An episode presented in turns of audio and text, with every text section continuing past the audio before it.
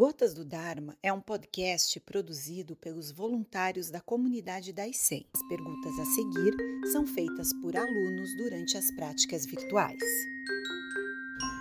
Sensei, o senhor poderia me instruir a como praticar o zazen nos pequenos atos diários? Bem, os pequenos atos diários, eles podem ser impregnados da prática do Zen. Eu vou dar um pequeno exemplo. É o dragão que nunca dorme, que é, na realidade, uma coletânea de pequenos versos de gatas para as atividades diárias. Todo esse livro foi colocado justamente para colocar o foco naquilo que você está fazendo. É como se você, quando vai lavar as mãos, dissesse que todos os seres desenvolvam mãos hábeis e sutis para espalhar o Dharma. Quando você vai fazer cada ato, é, cria uma recitação para aquele ato.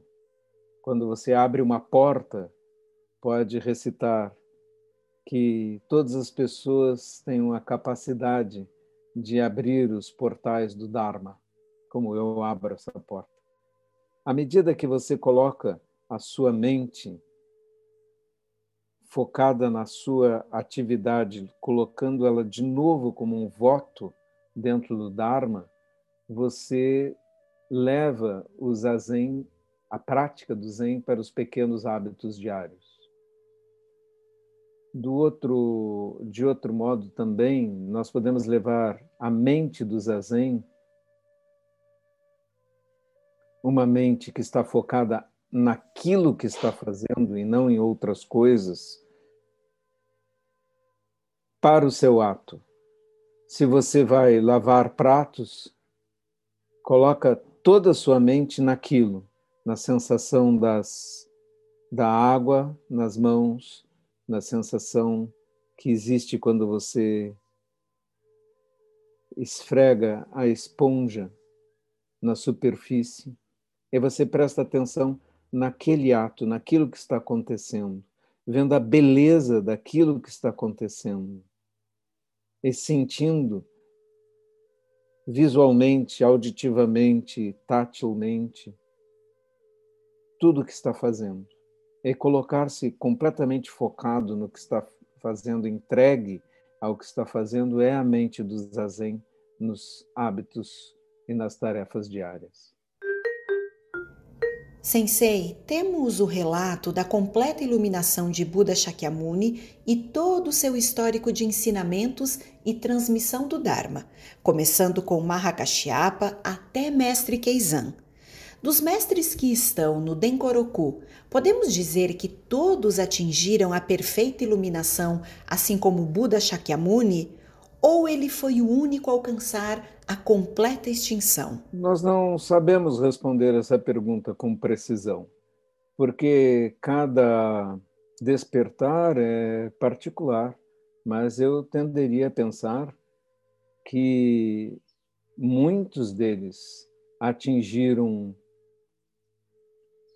um estado acima do estado de Bodhisattva. Não é? Então, o estado de Bodhisattva é atingir a iluminação, mas querer retornar para ajudar os outros seres.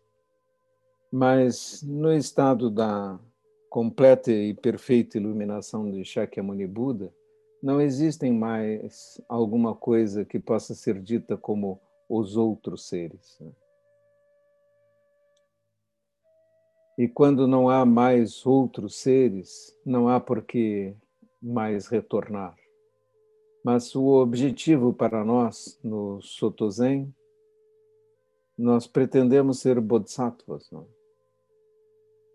É, sabemos que a possibilidade de ser Budas com a perfeita e completa iluminação está ali as portas, é possível, mas não podemos dizer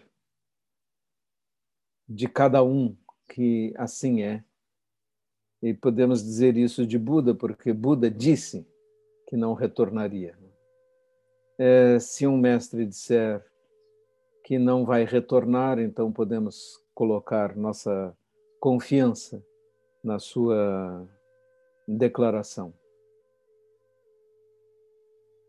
Então, não podemos dizer isto como se existisse alguma espécie de diploma ou atestado de absoluta e completa, perfeita iluminação. Sensei, Buda fazia rituais ou cerimônias? Com certeza Buda fazia rituais, porque existem rituais tais como chegar para, para fazer uma palestra, existem rituais quando se faz uma ordenação monástica e Buda os fazia assim. Então, nós nunca estamos completamente distantes da, de rituais e cerimônias. Elas existem, nós a praticamos, a questão é mais uma de ênfase. Se damos muita ênfase a isto ou não, ou se fazemos grandes quantidades ou não, não é? Mas mesmo quando sentamos em zazen, existem pequenas cerimônias quando fazemos as reverências, etc. Eu estou usando o ritual de usar o manto aqui para fazer a palestra, que é tradição colocar o, o para fazer palestras dos grandes textos. Se é uma palestra de menos responsabilidade, você pode usar um, o Rakusu, o monge pode usar rakusu. E se for uma coisa bastante informal, ele pode usar o samue e o rakusu.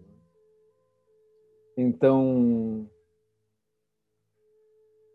não estamos nunca completamente desligados de rituais. É tudo uma questão de ênfase. Quando Tetsugi Kai veio da, da China, ele trouxe grande quantidade de, de cerimônias e colocou ênfase nisso e também tentou usar parte da sua formação na escola Rinzai para ensinar. Nós devemos prestar atenção que Dogen também tinha tido uma formação na escola Rinzai com Miozen, de quem havia sido nomeado inclusive sucessor. A escola Rinzai põe sua ênfase no uso de koans. A escola Soto usa koans, mas como um coadjuvante na prática e não como centro da prática. Na né? escola Rinzai, você senta com um koan para meditar, para tentar resolver o koan. E na escola Soto não é assim.